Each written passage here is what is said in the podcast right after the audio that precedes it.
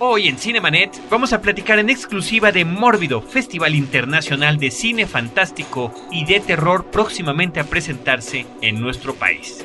Bienvenidos a Cinemanet.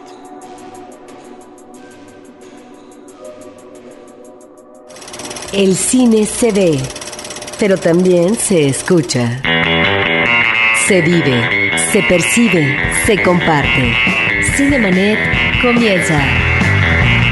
Carlos del Río y Roberto Ortiz en cabina.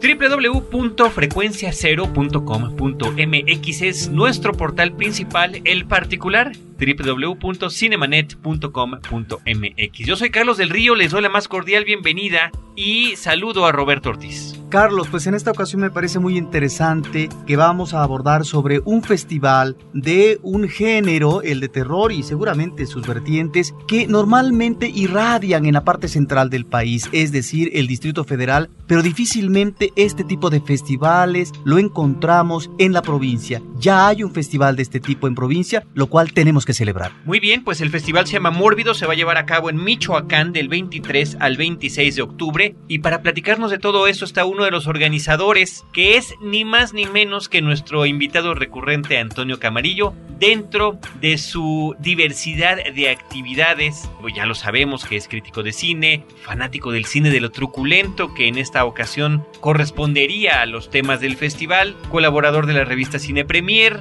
con un proyecto de guion ahí interesante en ciernes. Así que bueno, eh, Antonio Camarillo, bienvenido una vez más a estos micrófonos. Hoy, insisto, en tu calidad exclusiva de organizador, coorganizador de este festival.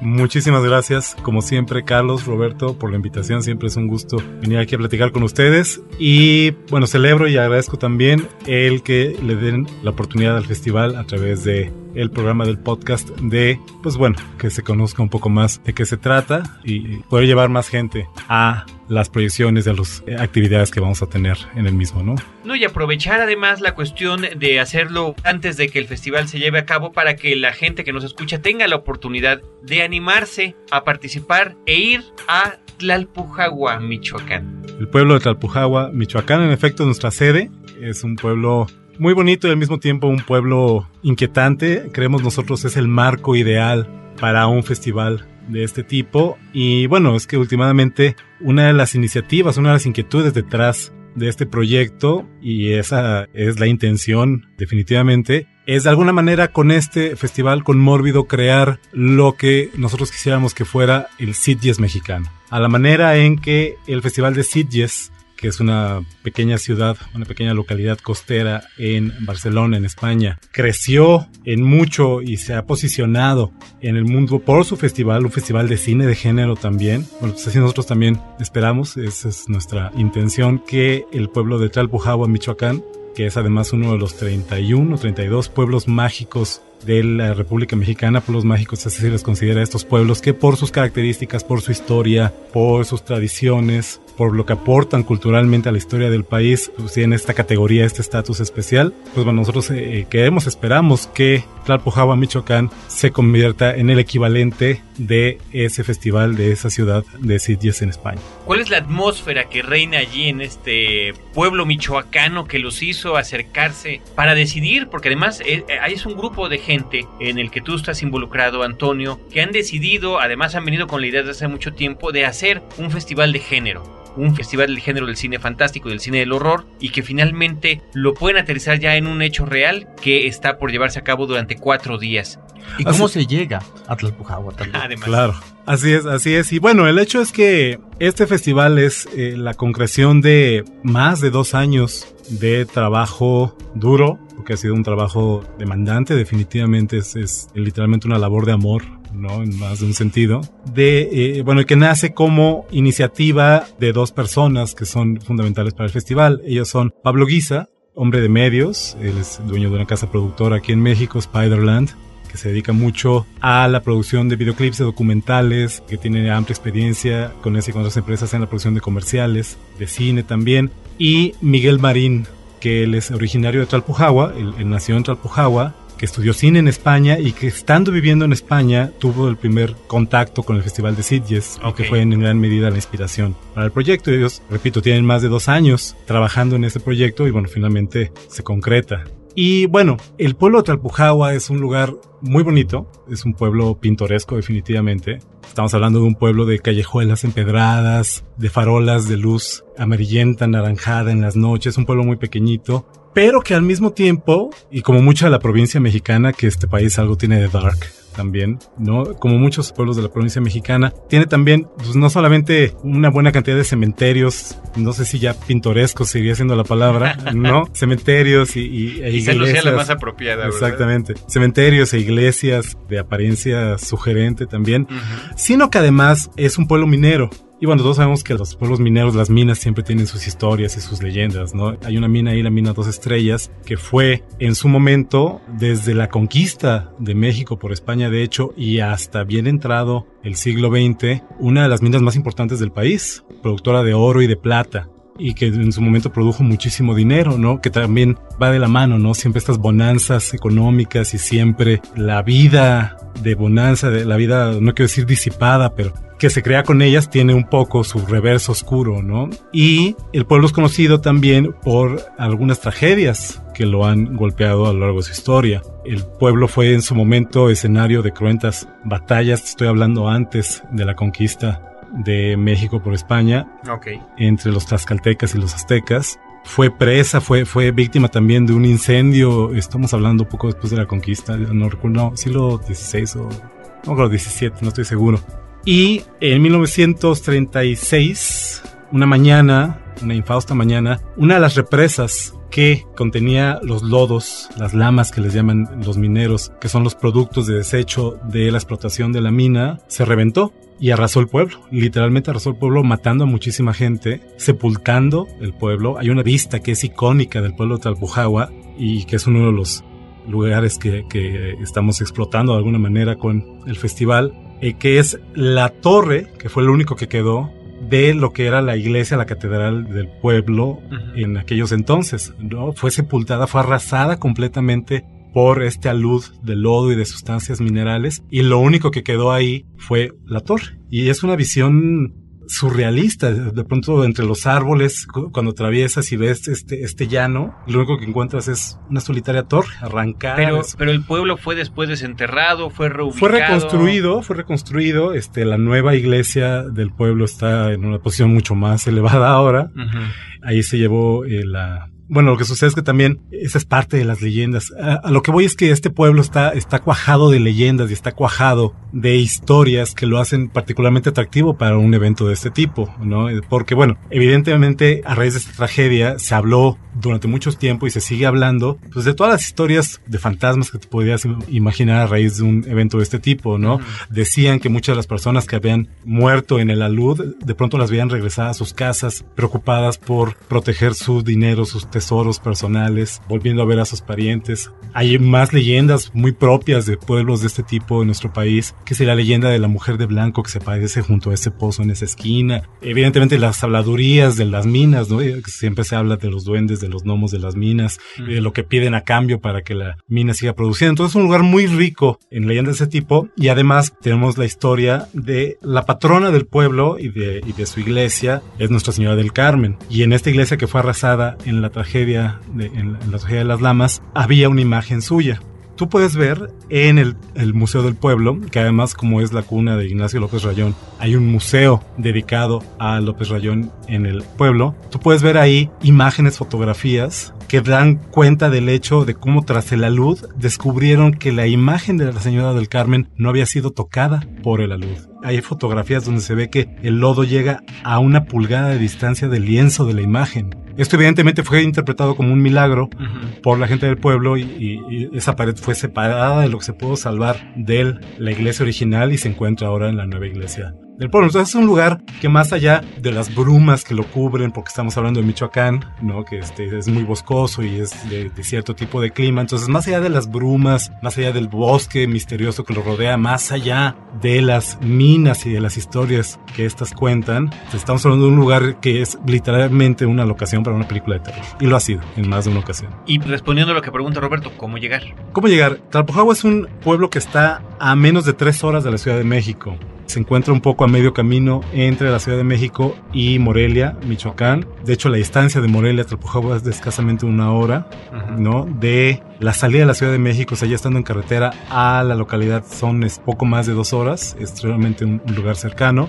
Colinda, el pueblo, estando en Michoacán, colinda con el Estado de México y está muy cerca de otro pueblo muy conocido que es El Oro, que es toda parte del Estado de México. Y está muy bien ubicado y eso es algo que a nosotros nos interesaba muchísimo a la hora de decidir llevar a cabo el festival aquí. Porque, bueno, como bien comentaba Roberto, no se vale seguir centralizando las actividades culturales y cinematográficas en este país, ¿no? Este, evidentemente lo estamos viendo con este proyecto. Hay muchas plazas que se prestan en más de un sentido para llevar a cabo actividades de este tipo y al mismo tiempo nosotros sentimos que haber llevado a cabo el mismo festival en la Ciudad de México hubiera tenido una fracción del interés que tiene llevándolo a cabo allá. Por lo que platico del, lugar, por lo que platico de las leyendas y de todos estos elementos que lo hacen más atractivo, más misterioso, más fantástico, si quieren ustedes llamarlo así.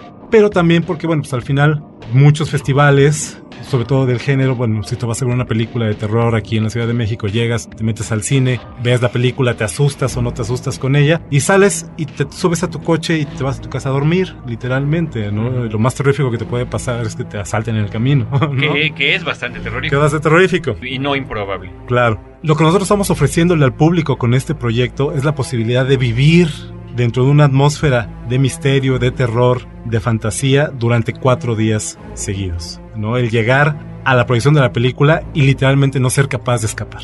¿no? Ahora, como es un pueblo pequeño, ¿cuál es la infraestructura? Hay salas de cine y si comienzas a hablar también ya de la programación. Exacto, ¿qué es lo que va a haber durante esos cuatro días, Antonio? Muy bien, la infraestructura, definitivamente, el lugar tiene todos los elementos necesarios para llevar a cabo un evento de este tipo. Hay hoteles, no únicamente en el pueblo, sino en los alrededores también, en pueblos vecinos, e incluso un poco más allá. No es una alternativa descabellada quedarse en Morelia y asistir a las proyecciones en un momento dado, o para la gente que vive en Morelia o Ir en Toluca, ir y venir en un momento dado, eso no es, no es imposible. Y sin embargo, sí, definitivamente ha sido también un poco un, un reto.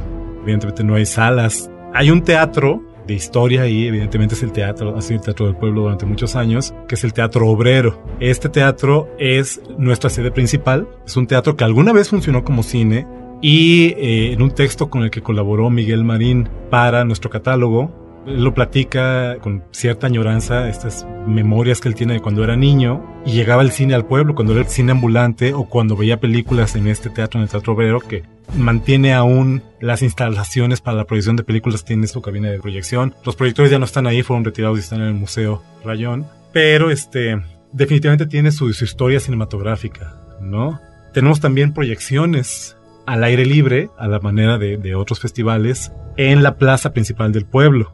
¿no? Donde sobre todo lo que nos interesa es poder llevar cierto tipo de películas a un público más amplio, ¿no? A lo que me refiero es que evidentemente el género del terror es conocido por sus propuestas radicales, por sus propuestas extremas en un momento dado. Estamos hablando de películas que no siempre son para todo público. Eh, Es, ahí sería no la siguiente inquietud, porque ¿cuál van a decidir proyectar en un lugar público estando expuesto a que cualquier gente de cualquier edad la pueda ver? ¿no? Exactamente. Y, y bueno, siendo este pueblo un lugar que nos ha acogido y que ha colaborado con nosotros, evidentemente, en todas las instancias, en el gobierno local, en el gobierno, eh, evidentemente, del municipio, en el gobierno del estado, y evidentemente por la población, por los habitantes del lugar, pues nosotros tenemos también un poco la responsabilidad de darles a cambio algo que todos puedan disfrutar, ¿no? Entonces, en este marco, un festival de terror y de cine fantástico, pues Ujú. tenemos también uno o dos títulos por ahí que son apropiados incluso para los niños y los papás de sus niños, ¿no?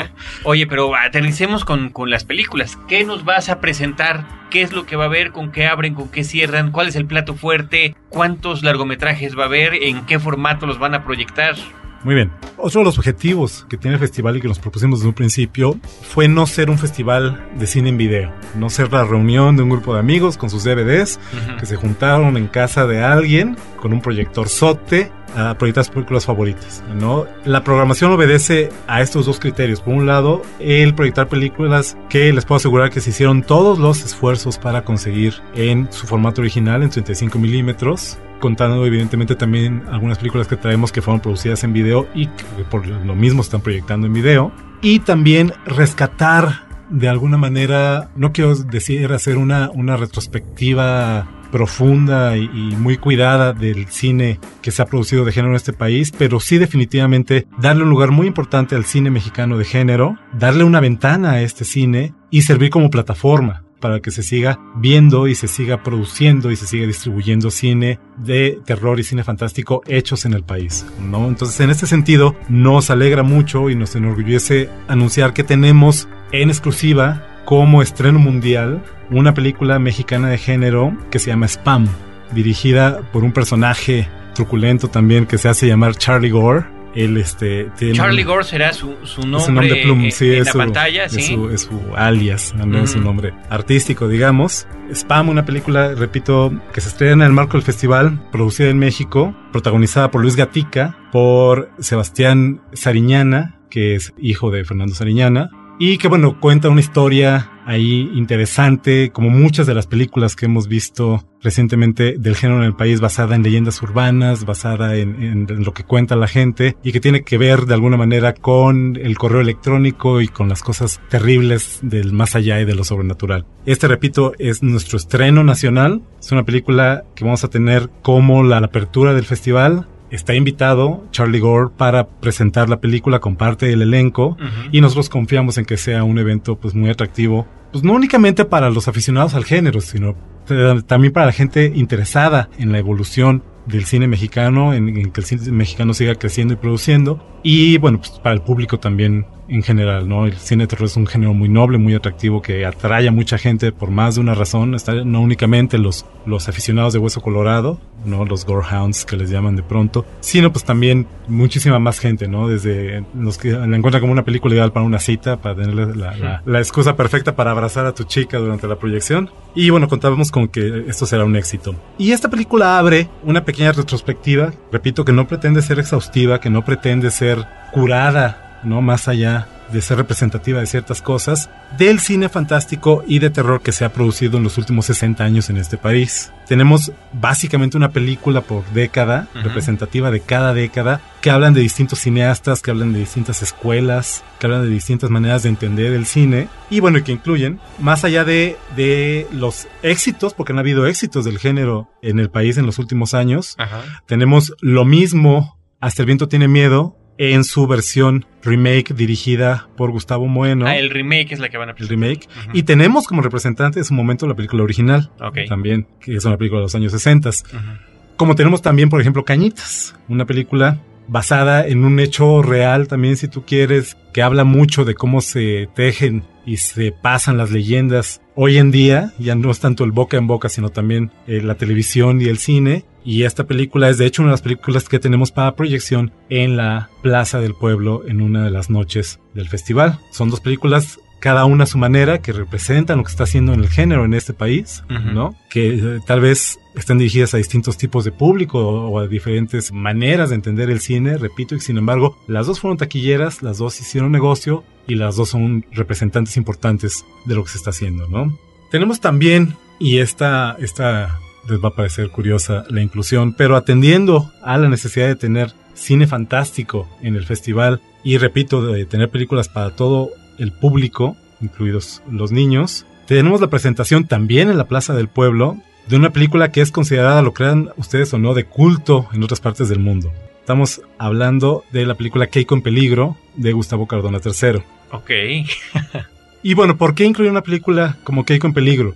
A nosotros nos queda clarísimo que esta película y su director, René Cardona III, son representantes de un tipo de cine que se hacía en este país en un momento en que las puertas para hacer otras cosas estaban completamente cerradas, ¿no? tú ves la película y es una película que más allá de las virtudes o efectos que pueda tener, es una película que tiene efectos especiales, tiene efectos visuales, es una película de ciencia ficción, pero cruzada con elementos locales, ¿no? Todos los extraterrestres que salen en ella. Es una historia curiosa en la cual esos extraterrestres regresan a la Tierra buscando aquella ballena que sembraron aquí mucho tiempo atrás y que ahora necesitan para poder salvar su planeta que se está muriendo por una catástrofe ecológica. Es una película ecológica, es una película de ciencia ficción, es una película con efectos visuales y todo esto producido en 1989 por un cineasta que tiene más de 70 u 80 películas filmadas en su haber. Entonces, a nosotros nos parece muy importante darle cabida a todas las expresiones del género producidas en el país y esta definitivamente es una película que vale la pena apreciar por lo mismo y que además, como les decía hace un momento, es considerada de culto en nuestros lugares. Tenemos entendido por uno de nuestros invitados que la película fue presentada en el Festival de Berlín hace unos años, de Cine Fantástico de Berlín, y que bueno, que fue acogida con verdadero entusiasmo y fervor. Entonces, nos parece muy interesante tener la oportunidad de contrastar y de presentar cosas diferentes y que la gente pueda pues también ver las películas y apreciarlas. Ahora, tú hablas de los últimos 60 años en el cine mexicano.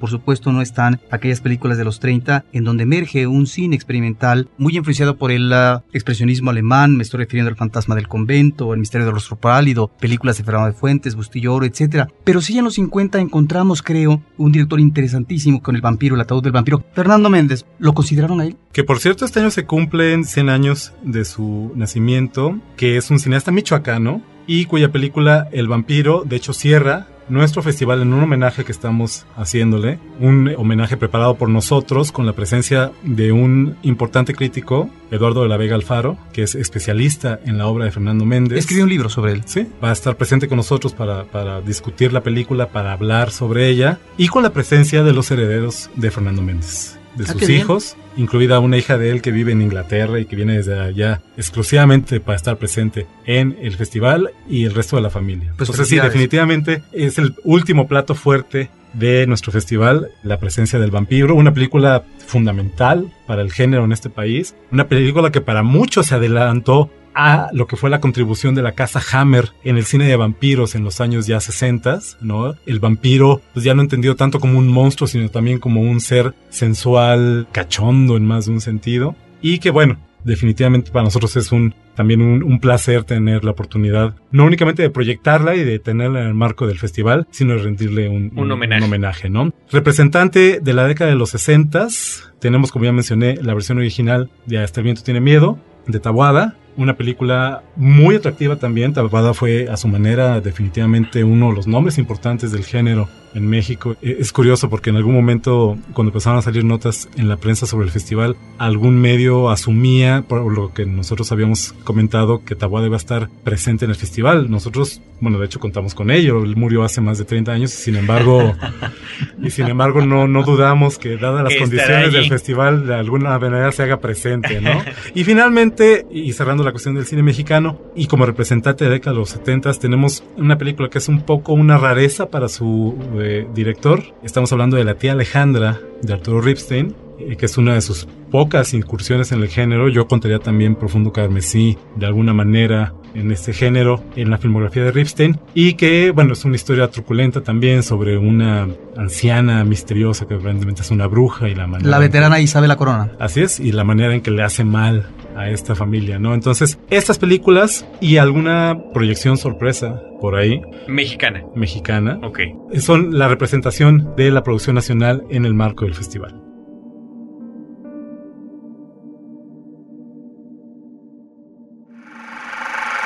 Cinemanet está de intermedio. Regresamos en un instante. Apaga la luz y escucha. Testigos del Crimen, un podcast de frecuencia cero, porque la realidad puede ser aterradora. www.frecuenciacero.com.mx Los leones no son como los pintan, están de regreso, con el tema Respeta y protege a los animales. Diseña los gráficos para una playera o t-shirt. Hay más de 8.500 dólares en premios. Gran parte de las inscripciones serán donadas a HEDPA, Gente por la Defensa Animal. Consulta las bases en www.losleonesnosoncomolospintan.com. Ayúdanos a parar el maltrato a los animales. Los leones no son como los pintan. www.losleonesnosoncomolospintan.com. CMYK invita. Ahora, diseñar y hospedar su página web será cosa de niños. En tan solo cinco pasos, hágalo usted mismo sin ser un experto en Internet. Ingrese a suempresa.com y active ahora mismo su plan. Suempresa.com, líder de web hosting en México.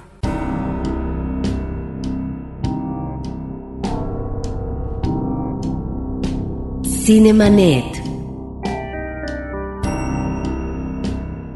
¿Y la presencia internacional? La presencia internacional. Nos da mucho gusto también poder platicarles que encabezando nuestra selección internacional traemos una película que yo les aseguro que si no ven en el marco del festival va a ser muy difícil que puedan ver proyectada en cine en pantalla grande en este país. Se trata de una película de este año, se estrenó hace de hecho muy poco, un par de meses en los Estados Unidos, llamada The Midnight Meat Train una película dirigida por el director japonés Ryoei Kitamura y que es la adaptación fílmica de un cuento del escritor inglés Clive Barker, una de las vacas sagradas del género, un cuento incluido en sus libros de sangre, The Books of Blood, que es la obra que lo lanzó al estrellato, al bestseller y que son definitivamente piezas, eh, cuentos fundamentales de la literatura moderna de terror y que nosotros traemos gracias al apoyo de Universal Pictures México y gracias a pues, la labor que hicimos durante varios meses para poder conseguir la proyección de la película y la tenemos en función de medianoche, abriendo nuestras funciones de medianoche que son una de las partes también más atractivas del festival y que repito es una oportunidad que no se pueden perder, ¿no? Los que sean fanáticos del género sabrán de, de lo que les estoy hablando, la película fue portada de Fangoria hace unos números, viene rodeada de cierta controversia porque aparentemente a Clive Barker como productor ejecutivo de la cinta, él no, la dirige evidentemente, él la dirigió películas como Hellraiser, una de las películas fundamentales del género también, como Nightbreed, como Lord of Illusions, son sus títulos como realizador. Y sin embargo, aquí únicamente, bueno, aporta el material fuente y tiene también este, el cargo de productor ejecutivo. Y él, en una carta abierta hace unos meses en fangoria.com, el sitio de esta popular revista de cine de terror norteamericana, él hacía un llamado a los aficionados y a sus, a sus fans para que apoyaran la película porque pues, aparentemente después de haberle sido prometido una, una distribución importante, pues como pasa con muchas películas del género, se vio reducido a un puñado de salas en un puñado de ciudades en los Estados Unidos y ni siquiera en su país de origen. Se diluyó su efecto. Así es, ni siquiera en su país de, origen se le pudo apreciar bien, Entonces, bueno, más allá de, de, la película misma y de su historia y de que les guste o no lo que Kitamura y lo que Barker están proponiendo con ella, pues es una película que para nosotros es la cereza del pastel en más de un sentido y que pues yo espero que sea un gancho importante para que la gente se, se lance, ¿no? Y bueno, al mismo tiempo que tenemos esta película como una primicia y como un estreno, este ya no mundial, sino nacional, y en la región hispanoamericana, tenemos también una serie de películas que son interesantes por el hecho de que traemos invitados al festival para que los conozcan, para que hablen de sus películas, para que debatan entre ellos también a sus realizadores. Son tres personajes de corrientes diversas, de backgrounds distintos, no conocidos. Lo suyo es el cine más underground y lo suyo es el cine más radical y de vanguardia en muchos sentidos y que nosotros esperamos que con su incursión y con su inclusión en el festival, no únicamente darlos a conocer en nuestro país, porque poca gente los conoce en ese país o, o, fuera de sus lugares de origen, sino también apostarle un poco a las carreras de jóvenes talentos, tanto en México como en el extranjero, que nosotros esperábamos vayan creciendo a la par que va creciendo el festival junto con ellos. Un cineasta español, su nombre es Sergio Blasco, conocido en su país, o más bien desconocido en su país, por una serie de películas y de cortometrajes, sobre todo tiene varios filmes en formato corto, eh, que se caracterizan por su alto contenido de violencia, de sangre, de sexo sadomasoquista y extraño y de personajes satánicos y cosas extrañas. Traemos su único largometraje, que es una película que se llama Belcebú, una historia de una banda de rock y un pacto con el diablo y cosas así, este, curiosas. Y traemos dos cortometrajes, un mediometraje y un cortometraje que se llaman Litio y Más Carnaza. Estoy hablando, repito, de un cine extremo, de un cine producido en todos sentidos al margen de muchas cosas, al margen de la industria, al margen de las buenas costumbres, al margen de los canales de producción y distribución tradicionales y que a nosotros nos parecen muy interesantes como presente y como futuro del género. Estamos hablando de un realizador que dirige y que produce sus trabajos en video digital que yo tuve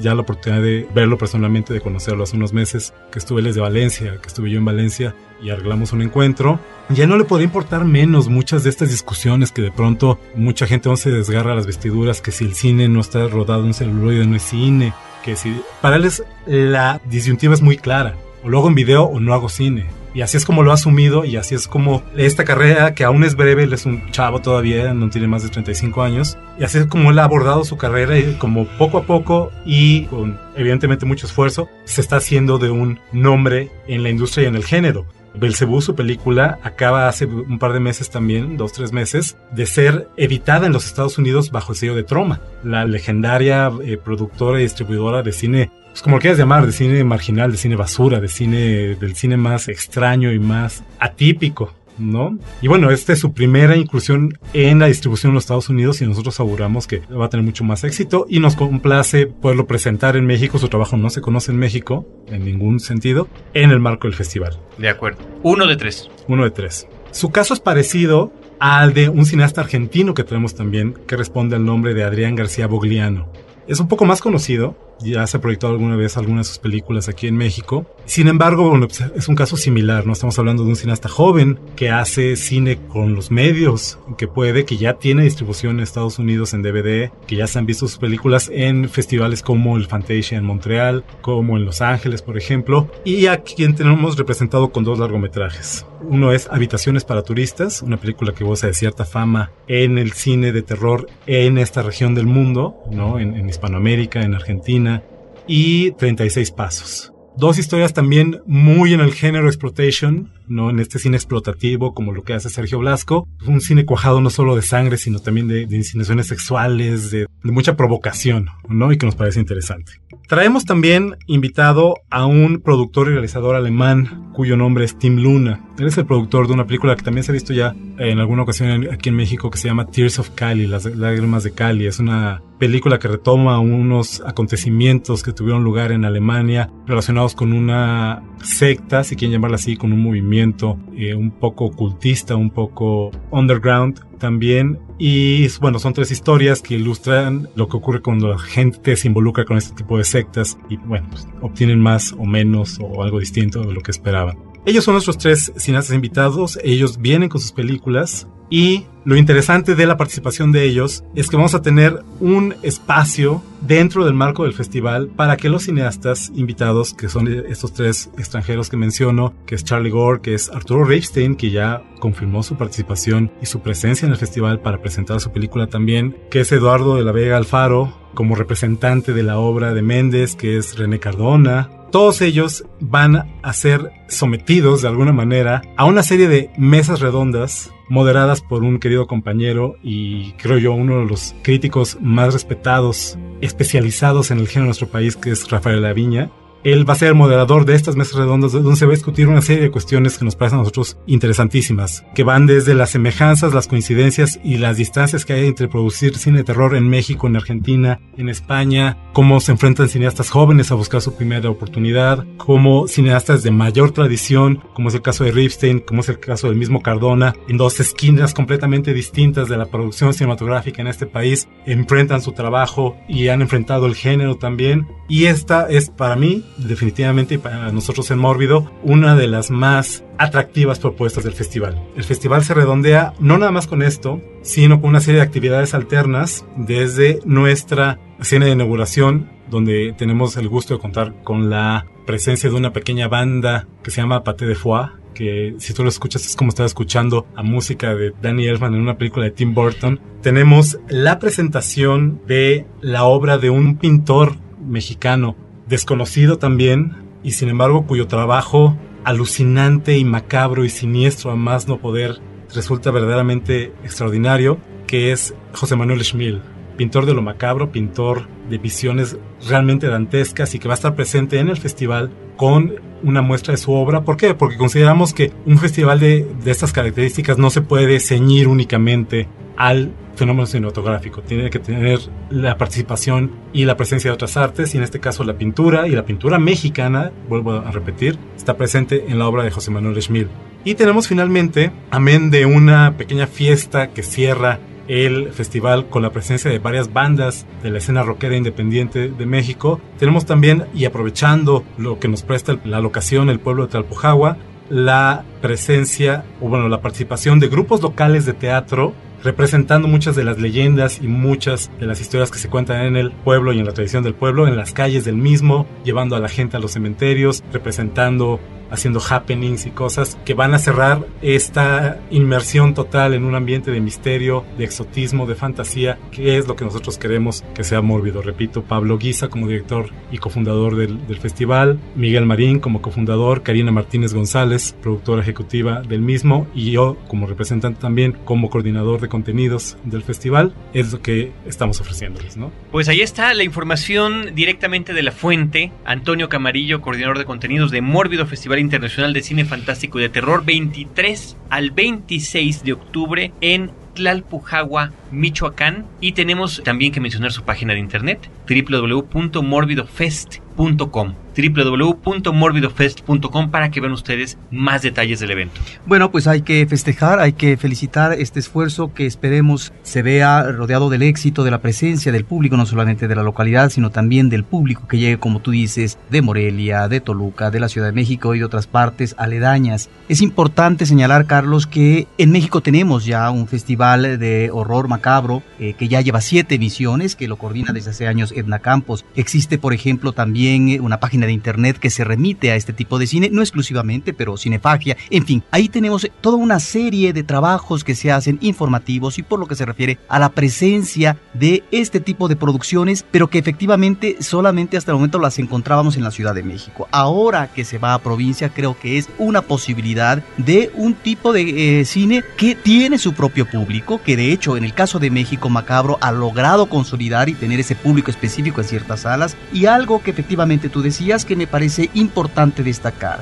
Normalmente nosotros vemos en las programaciones institucionales que son las que nos permiten a veces acercarnos a ciertas cinematografías nacionales, a ciertos autores, etcétera, o géneros que ya son, ya es un cine consabido, es un cine renombrado, es un cine consumado, es un cine consolidado, digámoslo así. Pero estas vertientes o estos autores que difícilmente llegan inclusive a estas ah, programaciones institucionales, es importante cómo se van rescatando en este tipo de festivales alternativos y eso que me parece importantísimo porque quiere decir que el público mexicano comienza a tener ya esta oferta que no la encontramos a veces ni siquiera en la alternativa de programación cultural. Me gusta, me gusta mucho lo que dices, Roberto, porque a nosotros queda clarísimo que una de las misiones de Mórbido como festival y del trabajo que estamos realizando es, en efecto, darle cabida a un género que es un género subversivo por excelencia, ¿no?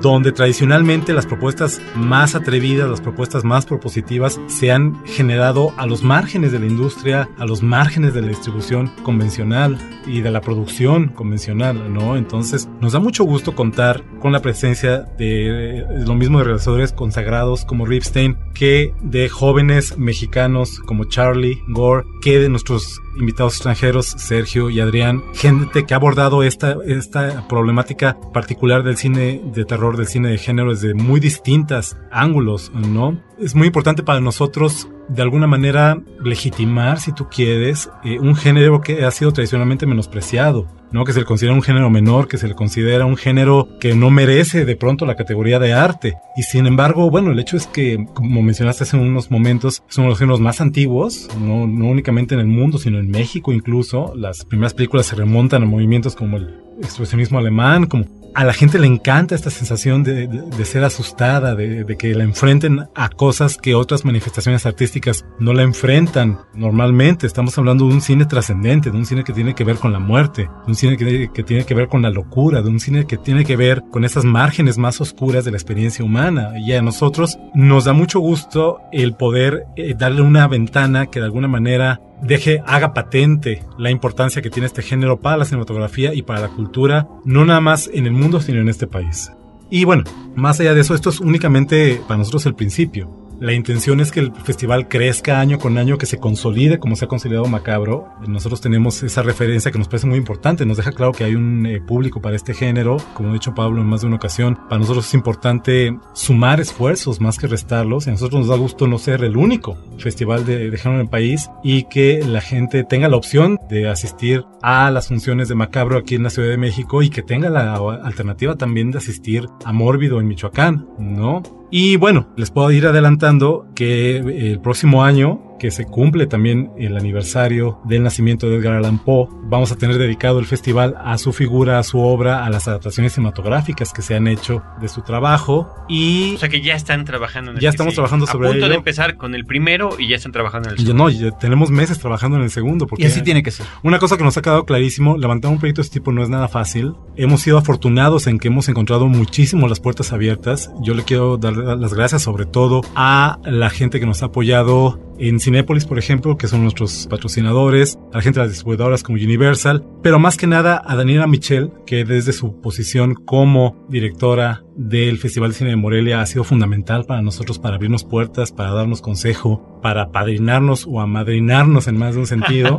Porque también tengo entendido que van a tener una función aquí en México por parte de la cadena exhibidora de Cinépolis. Así es, y de hecho vamos a tener presencia en el Festival de Morelia, vamos a tener presencia tanto en el catálogo de Morelia como en eh, sus plazas públicas, con una pequeña intervención que vamos a hacer en el pueblo, que va a ser muy interesante, y también para no limitar la experiencia del festival a la gente que pueda asistir o que pueda viajar hasta Talpujagua, tenemos una función que esa es una sorpresa todavía. A la siguiente semana del festival, el fin de semana, que es el fin de semana de muertos, de hecho, en Cinépolis Diana, cortesía, bueno, del apoyo que hemos tenido de Cinépolis. A la medianoche, que es otra de las tradiciones que queremos rescatar, ¿no? La tradición del, cine de medianoche, estas películas que no encuentran otra distribución si no es por el boca en boca y por el ruido que generan de presentarse para unos cuantos iniciados en un rinconcito oculto de la ciudad y que bueno, que redondea las actividades, ¿no? Y repito, aquí no para el proyecto, ¿no? Eh, Nuestra intención es con el tiempo consolidarnos, tener a la manera en que Morelia tiene la presencia del Festival de Cannes y de la semana del- La de, crítica. de la crítica del Festival de Cannes en el Festival de Morelia, nosotros hermanarnos también con otros festivales de género en el mundo. Con Fantasia de Montreal, con Sitges evidentemente en Barcelona, con el Festival de Cine Fantástico de Berlín, con el de Bruselas. Hay muchos festivales con los que ya estamos en pláticas, con los que ya estamos tratando de ver cuál sea la mejor manera para hermanarnos y para consolidar o conjuntar un esfuerzo que ya no es únicamente local, sino internacional y que aporta tanto de la cinematografía del mundo hacia México, creo yo, como de México hacia afuera también. Pues muy bien, Antonio Camarillo, muchísimas gracias, enhorabuena por el proyecto, a todos los integrantes, a todos los fundadores, a todos los involucrados en este magnánimo esfuerzo. Y bueno, pues ya estaremos allí para comentar qué es lo que sucede en Michoacán del 23 al 26 de octubre con Mórbido. Pues bueno, repito, muchísimas gracias por la invitación, por la oportunidad de venir a invitarlos a ustedes también, a todos los escuchas, a toda la gente que tenga la oportunidad de lanzarse. Y no me quiero ir sin mencionarles también nuestra página de MySpace,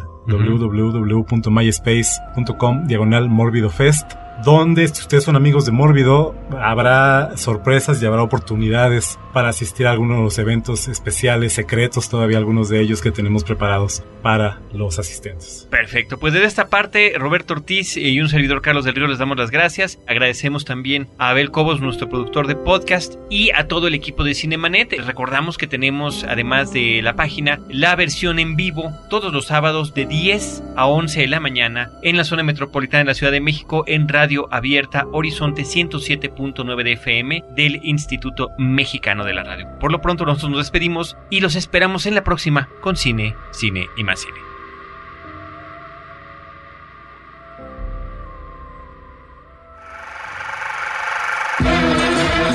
Cinemanet termina por hoy. Más cine en Cinemanet. Frecuencia cero. Digital Entertainment Network.